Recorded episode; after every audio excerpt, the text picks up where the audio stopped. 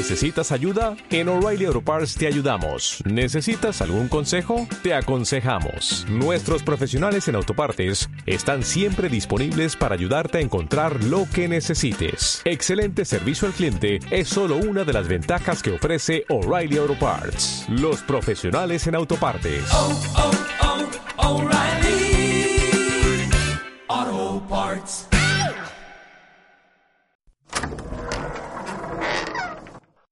Sin Closet Podcast con Álvaro y Giancarlo.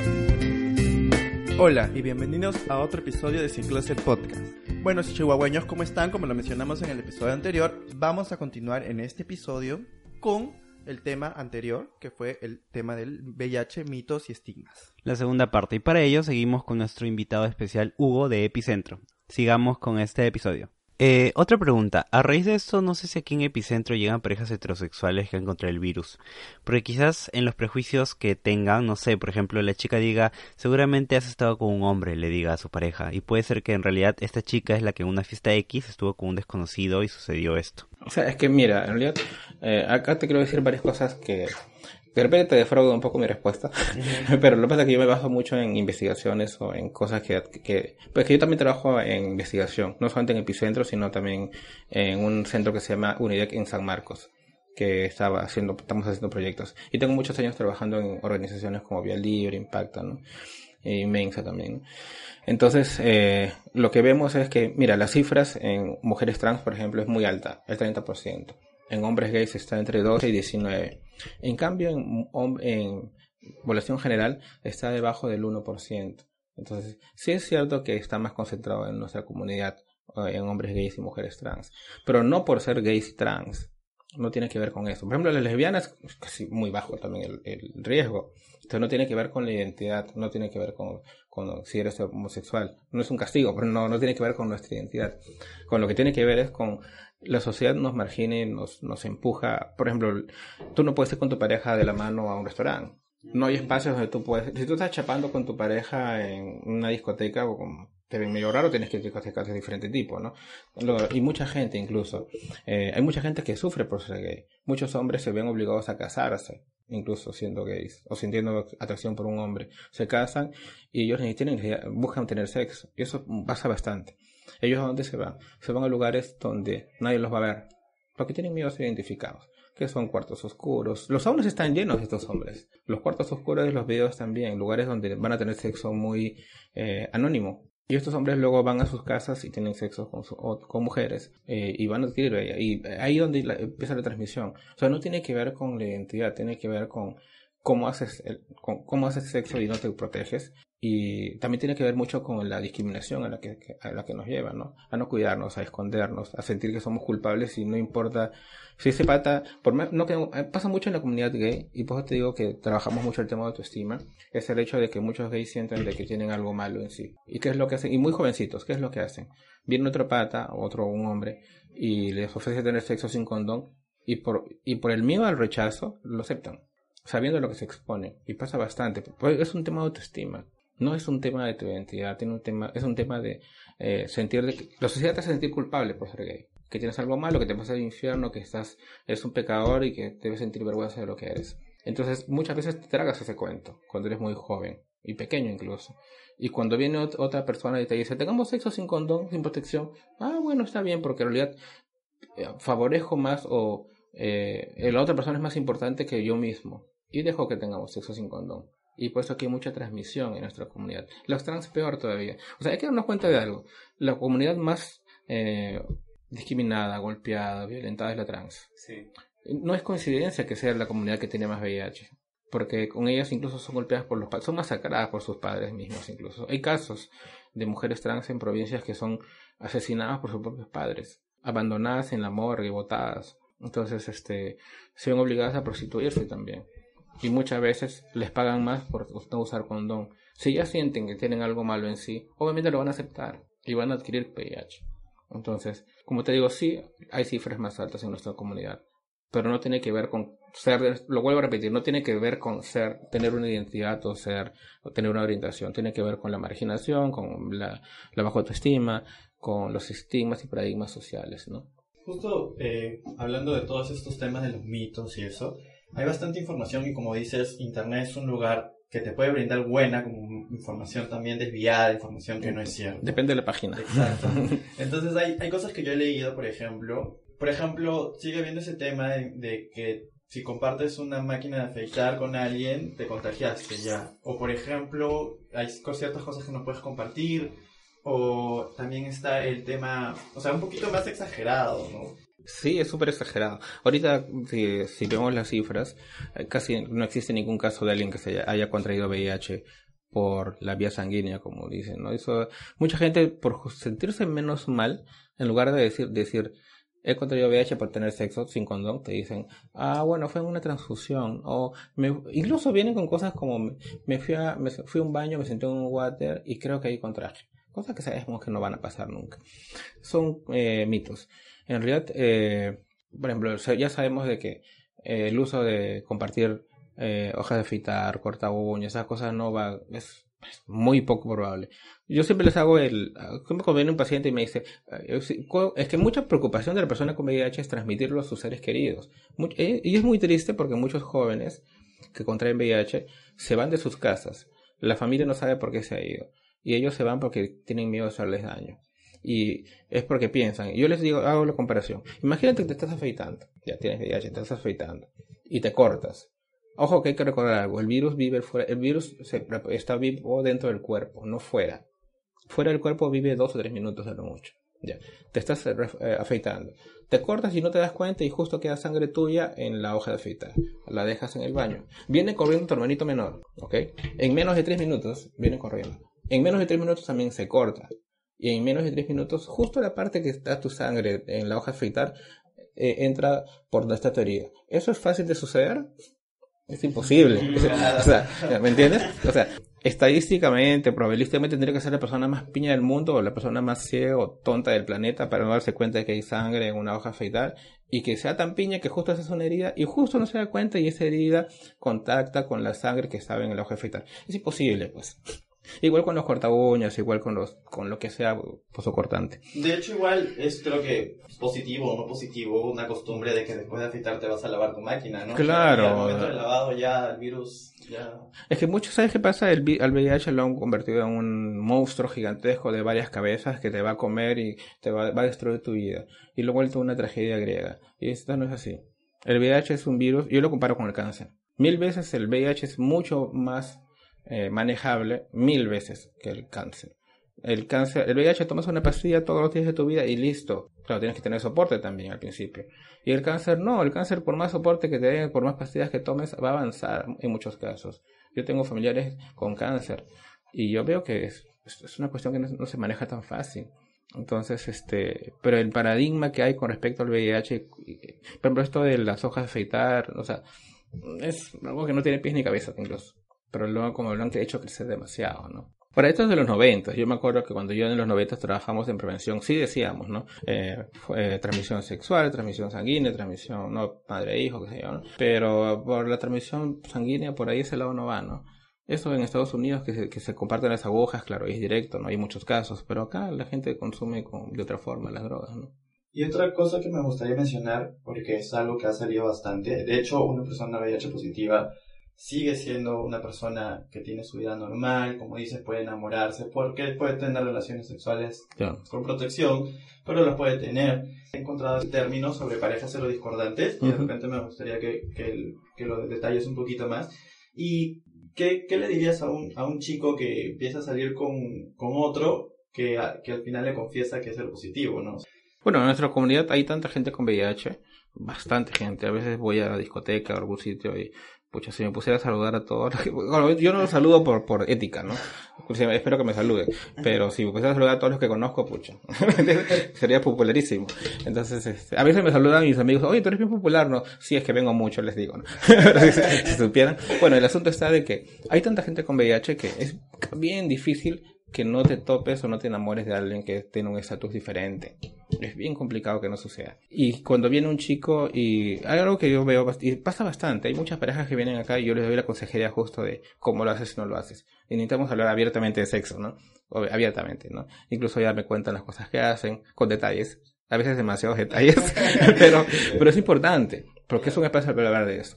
Entonces, en realidad, eh, el que es negativo termina dándose cuenta, pucha, este pata pudo no haberme lo dicho, pudo haberse quedado calladito, no decirme nada, y me lo dijo.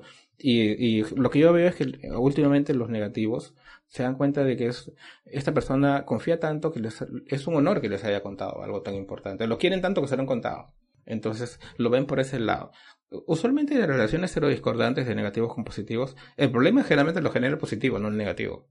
El negativo ya está ahí y dice sí, nos cuidamos más, eh, se siente honrado que le hayan confiado, chévere. El positivo más bien empieza con inseguridades, más bien porque tiene miedo por la propia inseguridad de tener virus, de que su pareja lo va a dejar, de que va a buscar a alguien que no tiene. Y en ese momento que hay darse cuenta de que, y trabajar mucho el tema de autoestima, que ya ha habido de antes, ¿no? Trabajar muchas veces porque traes el tema de autoestima, de inseguridad, trabajarlo y su pareja está ahí para apoyarlo, ¿no? Y yo tengo parejas que tienen años viviendo con VIH, uno de ellos y el otro no, y están felices, ¿no? Y se cuidan. E incluso el que es negativo está más protegido porque primero, esta persona ya está en tratamiento en teoría y, llega a ser indetectable. Y lo segundo, ya sabes el diagnóstico y te vas a cuidar. En cambio, si vas a la calle y te cuestas con otros más, no sabes qué traen. Entonces, en cambio acá ya lo sabes y te cuidas. Entonces, como que ahora se está viendo de esa forma. Entonces, yo diría que si, si, bueno, el que estás escuchando eres una persona negativa y has conocido a alguien con VIH y te lo ha dicho, pues ya siéntete honrado que te lo contaron, ¿no? Es un honor que te lo hayan dicho. Y diviértete y disfruta porque es una persona como otras. Y si no, te lo pierdes también, ¿no? O sea, alguien confía en ti así es difícil. Eh, mi consulta era también empezar a preguntar, ¿cómo o qué le dirías a una persona negativa que está recibiendo eh, la noticia de, una persona que le está contando que es cero positivo. De hecho, he encontrado fotos de cómo reaccionar y qué cosas no decir y qué cosas decir hmm. eh, cuando una persona te cuenta su diagnóstico. Entonces, eh, sería bueno que venga de ti esta información. Pero, ¿qué le, qué le sugería a la persona negativa? Claro, ¿cómo reaccionar? ¿Qué, preguntas de repente no hacer? Porque a veces nos surgen un montón de cosas cuando alguien nos cuenta esta información. Nos surgen preguntarle cosas como cómo pasó, qué fue, y a veces esas son preguntas que en verdad están de más. Yo creo que en realidad la pregunta sería, ¿para qué me estás contando? No en el sentido de juzgar, ¿ah? sino en el sentido de, ¿realmente quieres algo importante conmigo? Que, me estás contando esto, ¿no? O sea, eh, si alguien está siendo tan valiente en contar algo tan difícil, porque no es fácil, es bien difícil, es porque me quieres demasiado o porque quieres algo muy importante conmigo o me estás viendo de una forma que quizás yo no me veo. ¿Qué estás viendo de mí para contarme algo tan importante y tan íntimo? ¿Entiendes? Yo creo que es la pregunta más importante, porque el resto de dónde se contrajo, con quién fue, cuándo fue, cómo es él y todas esas cosas, o sea, mm, es pasado y no importa mucho. Porque si hablamos de pasado, entonces todos tienen derecho a preguntar el pasado, ¿no? Yo creo que la pregunta importante es este, no me pregunta, diría más bien, este, ¿qué, cosas estás viendo en mí tanto como para poder querer decirme eso, ¿no? Ahora, hay una cuestión que varias veces he escuchado, que es, ¿qué pasa con estas aventuras de una noche? Por ejemplo, hay una persona seropositiva y quiere tener sexo, quiere ir a una discoteca, quiere gilear, quiere bailar, quiere hablar con alguien, quiere irse a un hotel. Y allí sale la pregunta, ¿le digo o no le digo que soy seropositivo? Eh, ¿Vienen mucho a preguntarte esto o en todo caso cuál es el mejor consejo? En realidad, ahí, en realidad, aunque no lo creas, no hay un consejo. Yo creo que va a depender de cada persona.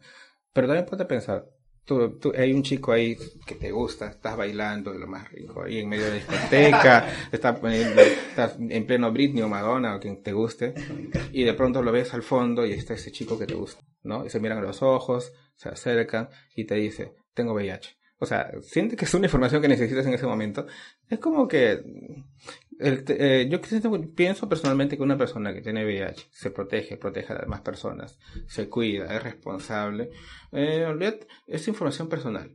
Si quiere contarlo, chévere. Claro, pues, te va a espantar, porque en realidad es como, no sé, que, siento que es un tema que se podría tocar cuando ya van a tener sexo, ¿no? Cuando ya está la cosa más avanzada, pero no es su tarjeta de presentación. Es como que estigmatizar a la misma persona que si eres positivo tienes que poner un rótulo en la frente que eres positivo. Pero también, no solamente eres positivo, también eres arquitecto, eres psicólogo, eres médico, también eres buen, eh, buen hijo, eres buen padre, buen hermano, también vives en Surco, en, Jesús María o en Los Olivos o también este tienes 40 o tienes 25, o sea, ¿me entiendes? Hay mucha información y no solamente es como que le damos mucho peso a la palabra soy positivo o soy negativo, cuando hay muchas cosas más, más dimensiones en la persona. Entonces, esa pregunta puede ser importante si vamos a tener sexo. ¿comprendes? No en la presentación. Ahora, si van a tener sexo, sobre todo en la noche, que es lo que tú estás planteando, también va a depender, ¿no? De cada persona. Porque si sientes que es algo que va a ser pasajero, tú eliges si lo cuentas o no. Yo no podría decirlo. Yo siento que cada persona elige, depende del contexto, ¿no? O de repente se siente que es el hombre de tu vida y ya te enamoraste, no vas, lo estás flechado ahí con el pata y con él te vas a casar, ya bueno, tú eliges si se lo cuentas de una vez, ¿no? Pero yo creo que es algo, un criterio personal.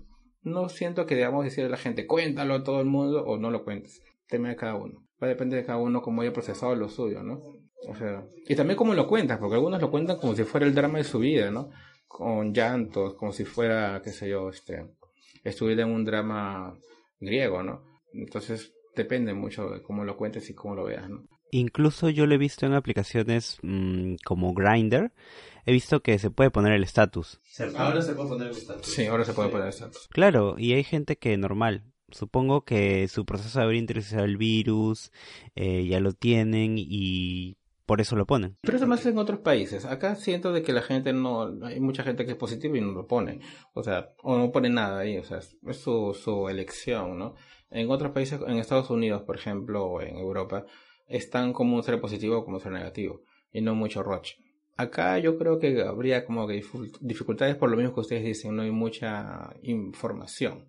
Todavía hay mucho estigma, ¿no? Sí. Por ejemplo, en estas aplicaciones a veces hay personas que colocan entre paréntesis personas sanas. Y no sé si eso tiende un poco a, a la discriminación, quizás. Es que depende, por ejemplo, si yo veo en Grindr alguien que pone no gordos, no viejos, no positivos, digo, bueno, es un idiota, o sea, ¿qué quiere conversar con ese pata? Bueno, que siga buscando a Mr. Perfecto, ¿no? Entonces, va a depender, más bien un idiota menos te ayuda a filtrar, pero este, no, depende cómo lo veas, en realidad, para quien busca, de repente a ese pata le gustan solamente flaquitos o gente con la cual no tenga mayor rollo de hablar sobre VIH y que está buscando personas sin VIH, está bien, no es su gusto, ¿no? Pero Um, yo siento que es, mucho tiene que ver con la desinformación, ¿no? Yo creo que cada, cada gusto se, se, se, puede validar, ¿no? O sea, es válido tener sus gustos, ¿no? pero también yo diría que tanto se están perdiendo estas personas, ¿no? Se están perdiendo muy por sus paradigmas, ¿no? Por ejemplo, los que dicen no amanerados, bueno, te pierdes de conocer gente increíble que es amanera. O que ponen, eh, o no positivos. Oye, mira lo que te estás perdiendo. Hay un montón de gente positiva, la mayoría. Entonces, mucha gente que está en Grindr. La mayoría de la gente que está en Grindr es positiva. Y lo, lo sé porque conozco muchos casos. Entonces, no lo van a poner. Y si realmente estarías perdiendo mucha gente. Con gente muy valiosa, gente muy buena, ¿no? Entonces, es que se lo pierda eres tú el que estás ahí que poniéndote un montón de filtros para conocer gente, ¿no? Y otra cosa que, que sería importante hablar del VIH también es el tema de prevención, ¿no? Eh, por, por, mucho tiempo se sigue promoviendo el condón como tema de prevención ah, para evitar, bueno, no solamente el VIH, sino otras enfermedades de transmisión sexual también. Pero también ahora existe el tema del PrEP. Me gustaría de repente que hables un poquito más del PrEP y eh, quitar de repente también esa idea, porque hay personas que confunden de que porque están en PrEP ya pueden tener relaciones libremente sin, sin usar el condón. Claro, ese es un error también. El PrEP, bueno, sabemos, es, el PrEP en realidad es algo que se toma o se tomaba hace muchos años ya en otros países, ¿no? Acá se, recién se empezaron a hacer investigaciones. El Perú fue una de las, una de las sedes que investigó el PrEP en el año 2006, en un estudio que se llamó eh, IPREX que se hizo en Impacta, en Mensa, Vía Libre y otras organizaciones junto con gente de Estados Unidos para validar que el PrEP era algo que sí servía y se, y se validó, se hicieron más estudios posteriores, ¿no? Pero el Perú estuvo ahí. Ahora ya este, se empezó a usar y el PrEP ya se sabe que es algo que sí funciona como prevención, pero es complementario el condón. No es de que uso PrEP y ya no uso nada, ¿no? Esa es una idea equivocada. Te protege si tienes algún accidente. Yo tengo amigos que han tenido accidentes y han tenido sexo sin condón y era casi seguro que iban a salir positivos. Pero sin embargo salieron negativos porque tomaban PrEP. Pero ahora no, no solamente es tomar PrEP, es tomar la pastilla todos los días, sin olvidarte, para que tu cuerpo esté inmunizado. Pero es complementar el condón. No te protege de la sífilis, la hepatitis B, que es peor todavía, o otra serie de infecciones, ¿no? El herpes o un montón de cosas más, ¿no? Entonces lo que tú dices es muy correcto. Usemos el PrEP, pues usamos el condón también. Este, esta pastilla es la misma pastilla antirretroviral que toma una persona positiva. La tiene que tomar con la misma frecuencia. ¿En qué momento puede dejar de tomarla si ya no quiere tomarla? Los efectos secundarios pueden ser los mismos. Hay, ¿Existen exámenes antes de, darle a una persona el PrEP? Mira, excelentes preguntas, porque justo viene el, eh, al caso, ¿no? Eh, por ejemplo, acá en Epicentro tenemos un programa que es el PrEP Perú, Nosotros acá también damos PrEP. El PrEP se brinda de forma gratuita. Pero no es de que yo voy, tomo el PrEP, tomo las pastillas y tomo y estoy bien. Hay que hacer exámenes antes. Hay que hacer un examen de creatinina para ver cómo está eh, tu cuerpo por dentro, el riñón, el hígado, ¿no? Hay que ver si tienes hepatitis, hay que ver si tienes VIH, sífilis, y aparte hay que hacer una revisión médica para ver cómo está el cuerpo. Entonces, no es así que, ay, voy, me compro mis pastillas y empiezo a tomar. Hay que ver primero cómo estás, porque te puede hacer daño. La pastilla que se toma generalmente es el Trubada, que es el mismo componente del tratamiento antirretroviral que toma la gente con VIH. En este caso solamente una pastilla, no está combinada con otras. Entonces la idea es tomar todos los días. No es tomar de vez en cuando o antes del sexo, sino todos los días. Entonces, si tú tomas de repente un día sí, un día no, o sea, tu nivel de protección va a ser 50% o 20%, o bajar. Si tomo de repente la mitad del tiempo, va a ser el 50%. Si tomo de repente tres cuartas partes, va a ser el 70%, ¿no? Si tomo siempre, va a ser el 100%. O sea, me refiero en el sentido de, del nivel de protección, ¿no? Ahora, el PrEP, eh, el PrEP no es que te, te va a ser un nivel de protección total, ¿no? Hay un rango también de posibilidades de que puedas contraer VIH tomando PrEP. Por eso la idea es tomar PrEP, pero también usar el condón. Entonces, eh, lo ideal es, vas a un centro, dices quiero PrEP, te van a hacer una serie de exámenes, vas a pasar este, consulta médica y ahí van a ver si tú estás apto para empezar a tomar el PrEP. La mayoría sí lo es, pero la idea es siempre hacer exámenes previos. Y luego se empiezan a tomar y empiezas a tomar todos los días y hacer de chequeos cada tres meses, ¿no? Básicamente así funciona acá en Epicentro también, ¿no? Son chequeos cada tres meses para ver cómo está el cuerpo y cómo lo está recibiendo, ¿no? Y hay alguna gente que se queja a veces con malestar, dolor de cabeza al inicio, ¿no? Pero es no normal, digamos, a veces, ¿no? Pero sí, o sea, y si en este caso el PrEP se deja de tomar un día, ese día puedes estar en una situación de riesgo. Es lo mismo, no necesariamente, o sea, la, se, queda, se queda también, el, la droga se queda en la sangre. Pero obviamente, si tú dejas de tomar un día, bueno, no es gran drama. Si dejas de tomar cinco días, o sea, claro, tu nivel de protección baja un montón, pues, ¿no? Entonces la idea es tomarlo todos los días. Pero hay, hay esa posibilidad, esa ligera, pequeña probabilidad de que, de que falle el PrEP en algún momento. Es que el PrEP va a ser tan, eh, como te explico, eh, va a ser tan infalible como que tú no dejes de tomar ningún día. ¿Entiendes? Si tú tomas todos los días, claro, va a ser el porcentaje mucho más alto. Si lo tomas de vez en cuando, claro, va a ser bajísimo, pues, ¿no? La idea es que se tome todos los días. Pues eso se trata el PrEP, esa es la estrategia, ¿no? Tomar todos los días de forma consistente. Claro, lo decía porque eh, hay una pregunta eh, que surgió en nuestras redes sociales que es acerca de que si... Eh, era que si una persona positiva que no sabe su, su condición empieza a tomar PrEP, o sea, este, el PrEP tiene el mismo efecto y llega a ser indetectable y ya no transmite mm, Nos pasó, nos pasó porque hubo una persona que empezó a tomar el PrEP, pero ya había contraído el VIH poquito tiempo. Eh, cuando vino ese ser puede ser negativo. Un falso negativo. Claro, porque ya tenía muy poquito tiempo. Entonces cuando ya pasó más tiempo sí nos dimos cuenta que era positivo. El asunto es que el médico necesita evaluar. Eh, necesita evaluar si continúa este tomando el tratamiento y le agregan otros componentes más o si debe dejar de tomar el turbado y toma otro, otro esquema. Eso lo tiene que ver el médico con unos exámenes que van a hacer. No sé si eso responde a tu pregunta. Eh, ¿Y alguna vez aquí en Epicentro han recibido casos de eh, gente con padres? Sí. ¿Y cómo es la dirección que se le da a los padres? Mira, en realidad lo mejor que pueden hacer los padres es acompañar al hijo y buscar información les va a doler un montón, tanto el hijo como ellos, pero también por un lado, y es como con las parejas, ¿no?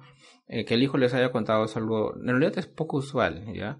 Los hijos suelen callarlo, por no hacer daño a los padres, por miedo a ser rechazados, por vergüenza, entonces suelen no contarlo. El hecho que lo cuentan a sus padres es porque hay mucha confianza y porque los quieren, pero es poco usual. Ahora, cuando vienen los padres, generalmente es decirles, eh, no tengan miedo que van a sufrir, ¿no? Van a llorar, les va a, les va a causar dolor, no es lo que ustedes esperaban, pero es lo que hay. Entonces hay que apoyar al hijo como está, ¿no? Tienen por protegerlo, porque muchas veces los padres suelen convertir, aprovechar esa situación para convertir a, la casa en una cárcel, donde ahora vas a comer, ahora sí no sales, ahora sí vas a hacer lo que yo te dije que hagas. Entonces eso no es la idea, eso no es apoyar, sino es ahí tener la razón y tú vas a hacer lo que yo te decía que hagas. Por no hacerme caso te pasó eso. Entonces, eso es lo que hay que evitar. tu hijo adquirió VIH, pero es un adulto. Él tuvo sexo y es su responsabilidad. Y es su tema, y es su rollo. Te lo contó porque te lo quiere contar y tú vas a ser su acompañante, no su director, no su jefe, ¿no? Así está su padre. Y la idea es trabajar con ellos eso. Que lo acepten, que se hagan más amigos, que salgan nuevas cosas y esta nueva relación. Porque hay más apertura también. Pero mm, buscar que sea medido, ¿no? y darles soporte, porque los padres realmente se sienten culpables tienen mucha culpa. Cuando yo me quedo solo con los padres, muchas veces vienen contentos con el hijo. Sí, yo lo apoyo, estamos yendo bien. Yo le digo al hijo, siempre le digo al hijo, sale un ratito, déjame con tu papá o tu mamá, y ahí viene el llanto, ¿no? Pues sienten culpables, dicen, por mi culpa pasó esto, de repente no estuve a su lado, qué sé yo. Y es darle soporte, ¿no? Si el hijo le va a contar a los padres, tiene que, tiene que asumir la responsabilidad de que su padre o su madre van a necesitar soporte emocional y que también tiene que llevarlo a que ellos descarguen y hablen con alguien que los oriente, ¿no? Yo me encargo de orientarlos, ¿no? Yo veo el sufrimiento que, traen ellos, ¿no? Le dices hacerles ver que no tiene culpa nada, que su hijo es un hombre adulto y también tomó sus decisiones, pues, ¿no? Y está siendo muy responsable tomando su tratamiento y está yéndole bien, entonces, que lo vean por ahí. Eh, y dentro de Epicentro manejan estadísticas como que quizás eh, el rango de edad más frecuente que llegan, ¿no? Lo que pasa es que acá llega gente de todas las edades. Viene gente muy mayor a gente muy joven. Eh, gente menor de 18 vienen con padres o viene con un tutor. Ahora, en casos de VIH, actualmente los casos más están muy enfocados entre gente de 18 y 22 años, muy jovencitos. E incluso he tenido casos de chicos con 16 y también gente que ha tenido 40 o 45 con VIH, lo han adquirido recién. Pero el grueso, el grueso de, de, los casos está entre 18 y 22 años. Son los casos más que más estoy viendo, ¿no? Eh, ahora, Hugo, eh, ¿cuánto tiempo, cada cuánto tiempo tú recomiendas que las personas eh, vengan o, a, o vayan a algún centro a hacerse sus chequeos para descartar eh, enfermedades de transmisión sexual? Ya, mira, ahí hay un mito también. Cuando me dicen, eres gay, hazte la prueba todo, cada tres meses. Es exagerado. Depende mucho. Si yo soy una persona que tiene sexo con muchas personas y a veces no me cuido, a veces sí, a veces no uso condón, claro, me voy a hacer la prueba cada tres meses. Pero si soy una persona que tengo mi pareja estable, estamos, son, estoy con una persona, tengo sexo a las 500, bueno, una vez al año, pues no, suficiente. O sea, no es de que podemos decir toda la gente tiene que tener la misma receta de cantidad de veces, ¿no? Tiene que ver con tu propia actividad sexual y qué tanto te conoces. Y bueno, de hecho el tema de, del VIH, como mencionamos en el capítulo anterior, es bastante extenso. La idea era brindar un poquito más de información y acercamiento a las personas que nos escuchan. Sí me gustaría eh, dos cosas, de repente que nos cuentes o nos detalles un poquito más las actividades que, que se hacen aquí en Epicentro, de repente de estudios, los servicios que se ofrece o que ofrece Epicentro, tanto médicos como psicológicos, y también para cerrar, eh, si es que hay alguna persona positiva que nos está escuchando, ¿qué le dirías? Mm, buena pregunta, ya. Primero, la primera parte es, acá en Epicentro tenemos, lo, lo que tenemos más importante es la parte de laboratorio, donde hacemos pruebas de VIH, sífilis, hepatitis, eh, prueba de, prueba de orina, también este, tenemos detección de verrugas y tratamiento de verrugas genitales, que es lo más frecuente ahorita, mucha gente tiene las verrugas y no se las tratan. Entonces es, acá brindamos crioterapia para tratarlas. Y es muy pasa, es un problema porque mucha gente le da vergüenza ir a la posta o ir a su médico de cabecera y decirle, mira, tengo unas verruguitas que me salió en el ano. Entonces, de Roche. En cambio acá normalazo, pues no, incluso hablamos abiertamente de sexo. Incluso muchas mujeres heterosexuales vienen acá porque pueden hablar de su actividad sexual. Incluso me dicen, oye, me he acostado con varios hombres y no me acuerdo. Ah, fresh, ¿no entiendes? Pero eso, pero no se lo van a decir al médico. Entonces es un espacio donde pueden hablar abiertamente de sexo y ser revisados en pene, ano, vagina, ¿no? Y sin roche. Entonces es algo importante que tenemos en su consultorio médico. También consultorio psicológico y ahora también estamos empezando a tener ese eh, coach que nos están apoyando. La diferencia del psicólogo con el coach es que el psicólogo trabaja mucho con el pasado. Trabajamos con el pasado y ver cómo se relaciona con tus actividades presentes. El coach lo que trabaja es qué estás haciendo ahorita, cómo estás trabajando tus emociones ahorita y con eso trabajo con, con dinámicas y tareas. ¿no? O sea, es bacán porque tenemos ese espacio también. Eh, tenemos consultorio médico, también tenemos, eso es por la parte de, de, la parte de servicios clínicos, ¿no? Por actividades tenemos actividades los días miércoles y viernes que hay karaoke, hay reuniones, hay conversatorios con diversos temas. Tenemos un grupo también de chicos con VIH que trabajan en, apoyo mutuo, pero a, través de desarrollar temas también. Pronto vamos a tener un tema de un día de mujeres lesbianas y también un grupo para gente mayor de 40. Entonces son grupos que se van a iniciar pronto. Luego también tenemos un grupo de voluntarios que se reúnen los martes. Y aparte de eso, eh, estamos empezando a hacer talleres los sábados. Tenemos eh, un grupo de yoga y un taller, de, un taller para trabajar emociones. en dos semanas más va a ser un, un taller para trabajar el duelo, que siempre tiene que ver con cuando cambias de pareja o muere alguien o de repente cuando te mudas, ¿no? Siempre hay un duelo, entonces se trabaja un poco el duelo, ¿no? Son varias cosas que estamos haciendo, ¿no? Con respecto al, otro último que dijiste, ¿qué le diría a una persona con VIH que no, no se acepta todavía? Primero tienes que, lo voy a decir, decirlo como si estuviera frente mío. Tienes que entender que no tienes la culpa de nada. No tienes nada que avergonzarte, no hiciste nada malo. Tener sexo no es malo. Que hayas tenido sexo sin condón con alguien no implica que tú estés marcado, manchado. O si hayas tenido sexo con 40 o con uno. No te hace ni, mejor ni peor. Simplemente eres tú. Sigue siendo tú. Y el que hayas adquirido VIH no es un castigo. Simplemente fue una consecuencia algo en un momento que no te cuidaste. Punto. Ahora tu responsabilidad es el futuro y tenemos que trabajar en eso y podemos trabajar juntos. Acá, acá una política de epicentro es de que todo lo que hacemos con personas con VIH es gratuito. La, la consejería, incluso yo mismo me vengo volando para trabajar con las personas con VIH para ayudarlos a encontrar tratamiento o darles soporte emocional porque esa es mi área. Y lo hacemos porque nos amamos hacer esto.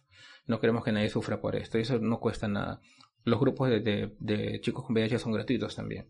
Porque pensamos de que es nuestra forma de evitar que la gente siga cayendo en esto, ¿no? Entonces, la idea es de que tienes que darte cuenta que tu responsabilidad es ahora, hoy día contigo. Buscar tratamiento, buscar apoyo, dejarte ayudar también. Qué lindo mensaje. Ahora que lo mencionas, eh, que recuerdo, Epicentro, yo lo conozco hace bastantes años, en verdad. Em, vine aquí cuando tenía, creo, 18, 19, por ahí no recuerdo. La verdad es que creo que Giancarlo fue el que me recomendó. Estaba pasando por un problema y vine aquí y le tengo mucho cariño a Epicentro porque es un lugar en el que puedes entrar en confianza, puedes contar los problemas, va a haber profesionales eh, buenos, sobre todo empáticos para escucharte y para entender lo que estás pasando. Entonces, sí le tengo súper, súper cariño a Epicentro. De hecho, como dices, hay una programación de varios talleres que son bastante interesantes. ¿Dónde podemos encontrar esta información para los que no conocen Epicentro? Ver esta información. En Facebook estamos como Mundo... no, perdón. En Facebook estamos como Epicentro Centro Comunitario. En la página tenemos, estamos como Epicentro Perú, página. Grupo Epicentro Centro Comunitario. Epicentro Centro Comunitario. como página estamos como Epicentro Perú y en Instagram estamos como Mundo Epicentro. Y bueno, generalmente la gente más me escribe a mi celular que que ya es público ya, es el 997912324. Pueden escribir yo les voy a dar información de todo lo que podemos hacer. Qué lindo, sí, en verdad, para todos los chihuahueños que nos están escuchando y tienen como que dudas, no saben a dónde ir, no saben dónde acercarse, incluso personas heterosexuales, ¿no? Que como mencionó Hugo, tienen rocha, a veces como que preguntar eh, dónde me hago la prueba y todo, pueden venir aquí a Epicentro.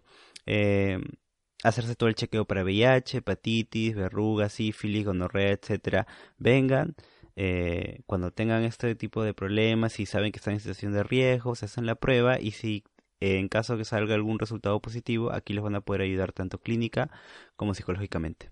Así que, pues quiero dar otra vez las gracias a Hugo y nada, eh, así como todos los episodios, vamos a recomendar cosas ligadas al tema. Y en este caso, y en esta oportunidad, a quien le toca recomendar es, a mí... Yo voy a recomendar una película, la cual no está en Netflix, la verdad, la he buscado varias veces, pero creo que alguna vez la vi en YouTube, de mala calidad. Pero sería bueno que la traten de encontrar en buena calidad, en alguna página o comprarla por allí. Se llama The Normal Heart, es muy buena en la cual em, trata sobre el brote que ocurrió en Estados Unidos del VIH y obviamente cómo estuvo ligado a la comunidad LGBTIQ y más. Y lo segundo que voy a recomendar es el corto de la persona que siempre recomiendo, que es de Roberto Pérez Toledo, que se llama La peli que vamos a ver. Así, la peli que vamos a ver se llama, está en YouTube. Eh, igual, eh, sobre el estigma que ocurre cuando le haces la pregunta a alguien que está saliendo ¿qué pasaría si te digo que tengo VIH? Y no vamos a negar, Giancarlo y yo estamos de acuerdo que eh, este episodio pueda ser recomendado y escuchado por muchas, muchas personas. Así que, eh, si te ha gustado mucho este episodio, la primera y la segunda parte, haz escuchar a un amigo para que sepa más, para que conozca más del tema, eh, se informe más y sobre todo, como Giancarlo ya lo mencionó, se puedan romper poco a poco estos estigmas y este miedo que se tiene cuando se menciona la palabra VIH. Así que no se olviden seguirnos en nuestras redes sociales. Estamos en Instagram como arroba sincloset.p. En Twitter arroba p Mi Instagram personal es arroba alberoclaros1. Y a mí me encuentran como arroba Curi. De parte de todo el equipo de Sin Closet, Hugo, te damos las infinitas gracias por informarnos, por apoyarnos en la entrevista, por ser eh, súper amable en contestarnos y esperamos contar contigo en próximas entrevistas porque de hecho eres un super invitado. Y, y gracias por enseñarme lo que es un podcast. Lo máximo. Nos estamos escuchando entonces el próximo jueves. Tienes que decir el clásico chao Hugo a la cuenta de tres. Uno, dos, tres. Chao. Sin Closet Podcast con Álvaro y Giancarlo.